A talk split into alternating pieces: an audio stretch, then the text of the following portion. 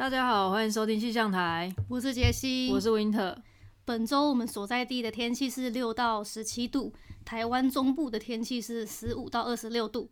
那下周天气的话是五到二十，嗯，然后下周我们所在地降雨会稍微比较少一点，集中在周四跟周五。嗯、那台湾地区的话，下周降雨几率会大爆发哦，可能会持续到清明节。嗯嗯。然后上周的时候，我们不是聊到那个一出台剧吗？你的婚姻不是你的婚姻，然后探讨了很多婚姻里面会发生的问题嘛。然后大家听了可能都有点害怕。不过呢，其实结婚就是还是有让人家就是期待的地方啊。那我周边有很多朋友，就是也都前仆后继的，就是在今年要结婚。今年我这周边的朋友有三对，就等于我要送三次红包。嗯，蛮厉害的诶。对。然后通常就是在送这个红包之外，就是你们就是一群朋友嘛，嗯、就是好闺蜜，就一定都会想说，那再送这个好朋友一个特别的小礼物。嗯。嗯，然后。那个我们的话就是大家就开始会讨论嘛，讨论说到底要送什么样的小礼物。其实我个人觉得这小礼物的意义就是送的就是要贴近这个朋友的喜好，或者说你知道他喜欢什么，但是他平常可能不会去买，那你这时候就送给他，但是也不一定是很贵重的东西.这样子，因为你其实已经包了一个正规的红包给他了，所以这个就变成是一个温馨小礼的感觉。哦，纪念品就对了，结婚庆祝纪念品呢？对，然后去年其实有一个朋友在。结婚的时候，大家就是有发，就是弄了一个群在讨论。然后那时候其实我也有很多想法，因为我知道这朋友很喜欢迪士尼的东西，很喜欢可爱的东西，嗯、所以我就提了很多。那同样他也很喜欢，就是一些时尚啊、香氛啊之类的。然后我也不知道为什么讨论到后面，就是结论总是就是会买那个金饰，就是金子，对。然后我就认真想，我想既然买金饰，那至少还是买一个可爱一点的吧，不要显得老气。所以说，就是选了一个折中，大家就选了一个迪士尼图案的一个金饰。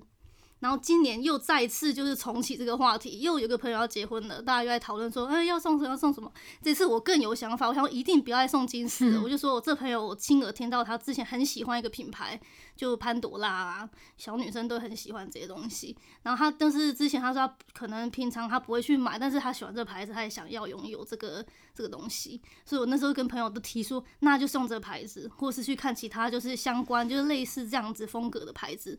都努力找了资料，然后选了几个，嗯，然后结果那天去选了之后，我不知道为什么又是买金饰，我真的是受不了。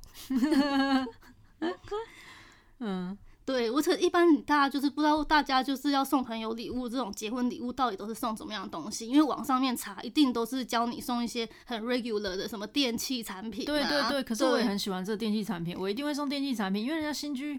新居落成嘛，你就会觉得说啊，就是送一些家里会用的东西呀、啊。对啊，那但是我想说，不要送那么无聊的东西嘛，就送点有新意一点的。哦，所以才会就是想说，希望就是我今年还会再努力的，因为今年还有大概应该还有两次机会。我到时候一定会再提出，就是我这个意见，就希望可以反转今世这个。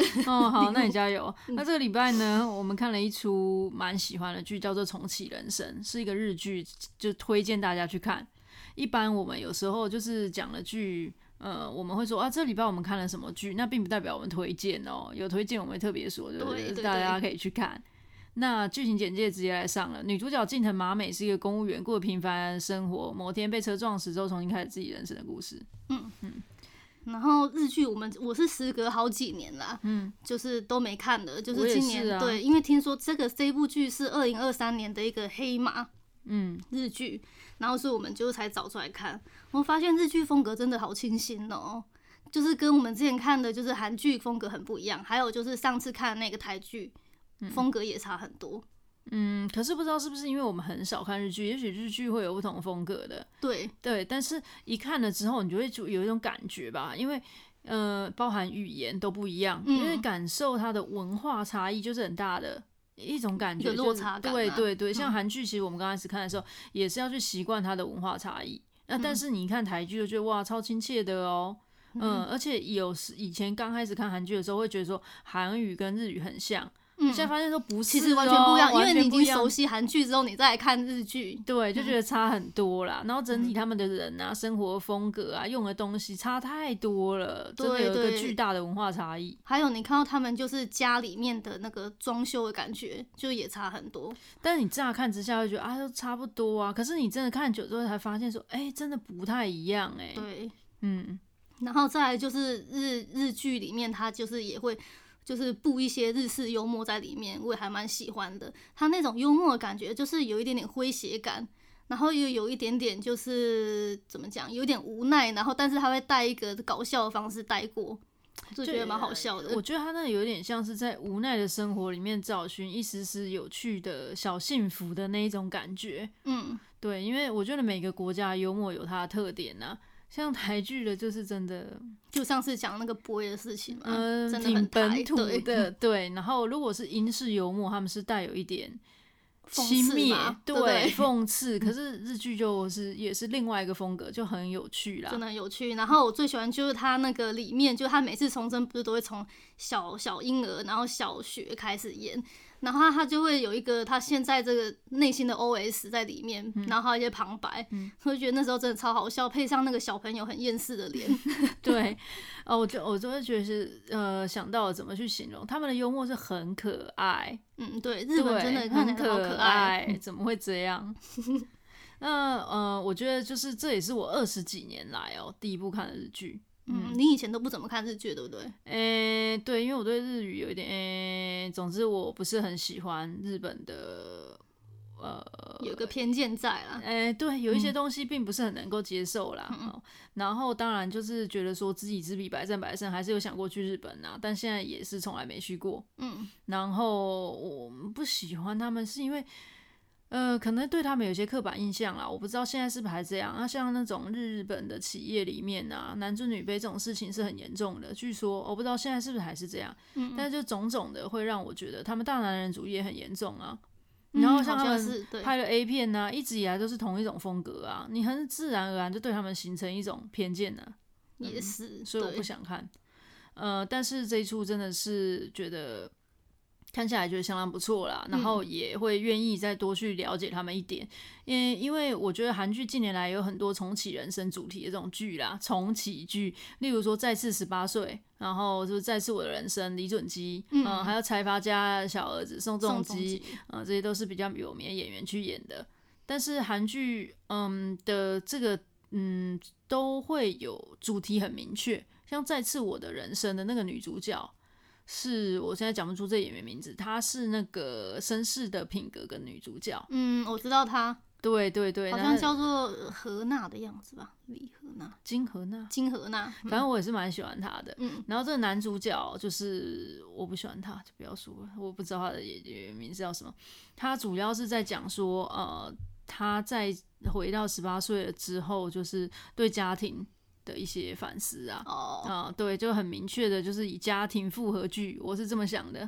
然后再次我的人生是李准基演的，这是呃，可以说是复仇剧，嗯，因为他被他他是在里面是演一个检察官，然后他查案的时候被人家被坏人杀死了，嗯，所以他再次复活之后。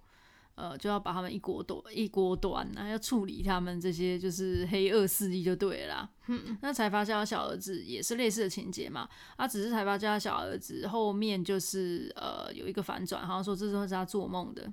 但总 而而言之，都是一个复仇的题材，然后都有一个很重大的目标，然后在他们重生了之后，一定都是那种就是很不平时的、很不平凡的人生嘛。对，因为他感觉他开挂这种感觉。对对对，可是在这一出完全没有哦，这一出他跟以上都不一样，他走的是一个很清新细腻的风格，然后而且很注重细节，然后就是围绕在日常生活中。嗯，就很巨细靡遗的日常生活，对对，嗯，它很有一种细腻温柔的感觉，嗯。嗯。然后还有一个我想说的那个日剧，有一个就是三下智久很早年在演的《求婚大作战》，嗯，它也是类似就是这出重启人生，嗯，因为它就是在那个。呃，女女主角就是结婚典礼上面，然后不是都会 po 一些什么以前跟朋友的照片啊，然后男主角就是有点后悔没追到她，所以他一个照片就是让他可以回到当时的场景，然后让他再去修正然后看能不能就是 ending 是追到这个女生跟他结婚的故事，所以他终于一直修正，一直修正。虽然到后面还是没有办法，但是这个主角还是在每一次修正里面，就是有意识到就是自己的一些什么，有些反悟。嗯，那一出也还蛮好看的。呃，对，其实这些都是好像就是重启的剧，就是要对第一次的人生进行一些改变啊，或是想要有一些。嗯，反转啊，对，嗯，但这一句真这一个真的很不一样，因为为什么他重启？嗯、其实没有什么特别重要的动机，就是他不满意他要去投胎的东西而已，对就很可爱。嗯、就是他呃，这个女主角死了之后，就会到一个呃白色的地方，然后就会有个柜台。然后就会问他说：“那现在可以安排您去投胎了吗？”然后他第一次被要投胎的角色是一个食蚁兽嘛？嗯，每次都还要个照片出来，对，超丑。然后第二次是一个呃萨巴，嗯嗯，然后第三次是一个海胆，嗯，他都不想，他只能重启人生。他重启是为了实施这个样子，并不是有什么重大使命，就很可爱。对，而且他也不会就是像韩剧有一些很华丽或是夸张的这样的展现出来，嗯、对。然后里面的那个，他们不是有三个好朋友吗？嗯，聚在一起的这个对白，常常其实都是很长的。尤其是他第一集的一开头，就是用这个方式在开场。其实我觉得他还蛮厉害的。因为这很容易让观众觉得失去耐心，对，对，但他又不会哦，但你还是觉得很冗长哦，嗯、但是你还是要看下去哦，就很奇怪，很奇怪。然后我后面有查了一下，他的编剧其实很厉害，叫做那个笨蛋节奏，他、嗯、主要擅长的就是这个方法，就是叙事手法，还有他的对白就是很厉害。你可以知道他的对白真的很很日常。嗯，但是他可以在这个日常的对白里面铺陈出他的呃即将剧情要进行的节奏的一些小伏笔。对，所以如果有一些就是听众知道有去看的话，你一定不能快转掉，因为他那里面就是满满细节啊，还有他的铺陈都在对白里面。嗯，当然女主角这个演员，他们也是也是得过非常多奖，很杰出的一位女演员，嗯、所以她可以把这种平时无华的东西演得。呃，非常的有感觉，嗯嗯、呃，你直接你就很想看就对了，你看到他你就觉得很有趣，很想看，他能引发你看这出剧，接下来就愿意看。但他不是长得很漂亮类型的，对对对，嗯、其实这出日剧就是有别于我以往在看，因为我可能以前喜欢看就是三下智久他演的这些东西，嗯，然后通常我也不知道为什么，就是三下智久好像旁边配的一些都是美女，什么长泽雅美啊这些的。呃，呃，还有一个很有名的一个女演员，也是很漂亮，反正都会配这些。然后有个印象就是日本女生都很漂亮。嗯，对。可是现在看起来就是好像也没有这一出剧，感觉他没有刻意在走这个路线的。嗯嗯、呃，然后我觉得他们聊的一些事情，你就会觉得说，哦，他们从小到大都经历了很多事情。对。然后随着他们聊的过程，跟他第一轮人生的讲的。你就你就会对他们聊这些儿时的朋友产生了一些好奇，就会关心说啊，第二轮的时候小福怎样了，什么林奈怎样了？对，他们都会聊一些自己周边的那些共同朋友。对，然后你就然后第三轮你更好奇，就会觉得说，哎，在第三轮这个女主角的第三轮人生里面，他们的老师啊，他们的同学啊，到底都在第三轮里面发生什么事？你反而会去他就是对他们产生关心，而且非常期待去听到他们这些冗长细节。好像很无趣的对话，对。然后另外就是看到他们这样子，朋友之间就是晚上这样聚会啊，然后开个小零食，又在那边喝东西聊天，都会觉得有种很怀念的感觉，很羡慕。嗯。嗯而且他们就是小时候就是在玩的，因为我感觉这出剧他是真的走一个怀旧的风格，嗯，然后他就会演到小时候，嗯，然后小时候的时候他们玩的一些东西就是什么养电子鸡啊，或是拍贴啊，嗯、还有交换贴纸啊，我发现就是跟我们台湾真的好像哦，嗯，对，以前我们也有养这些东西，然后之前那个什么数码宝贝在流行的时候也有养数码宝贝，就是电子的。嗯，对，没有，它这个是电子机啊，它这不是数码宝贝，数码宝贝是要拿来对战的啊。我知道，就是那个我们也有玩嘛，意思是说那个我们也有玩这个，对，然后他们都跟我们很像，他们看电视啊，什么都跟我们很像，对。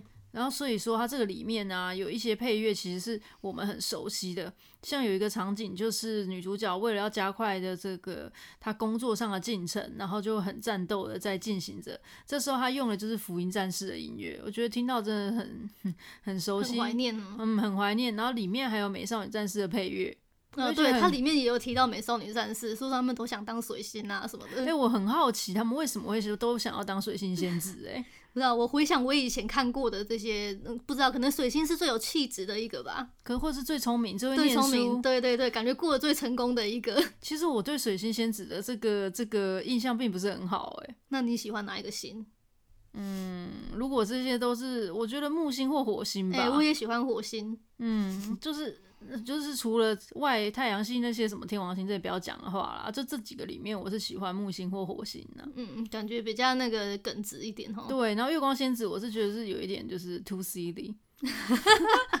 有点散发，嗯，对。那但是你看，我们这样聊这些起来就很开心，然后看到他们在讲这些，你也会觉得很融入哎。对，包括就是它里面就是后来牛角不是当 producer 嘛，嗯、它里面讲到就是什么日剧那时候在演的什么剧，他在导的、嗯，然后就是发现那其实好像真的有那些剧，就是有跟着时代在演进的。嗯，包括就是他有一个朋友，每次都很喜欢唱那个什么什么雪粉雪粉还是粉雪的一首歌，一首歌，那首歌好像也是一公升演的那个主题曲。哦，是啊，对，所以它里面就是让大家就是一些哈日族真的都会很怀念的一些场景出来。嗯，其实看了这个我才知道说，觉得说日本文化真的影响我们很深呢。对啊，就是大家都在做一样的事，只是我们不知道他也在做。那也像韩国文化，在我们这个呃早期他演的这个年代，就我们小时候，韩国根本没有办法影响我们，他们在玩的东西跟我们根本就不一样。对，所以你看韩剧没有这种感觉，对，他们跟我们玩的东西是不一样的。嗯。然后那个这一出剧，我也觉得他虽然你看他演的很平实，但其实他剧情的铺陈是很曲折的，而且有让你很多意想不到的地方哦。譬如说，其实我看他第一次就是死掉，要再刷他第一次人生的时候，我本来以为就是这个人生就会结束掉，不会再有二刷、三刷这样子一直刷下去。嗯，对，这是一个就意想不到的地方。对，然后再来就是他还有很充满就是温情的一面。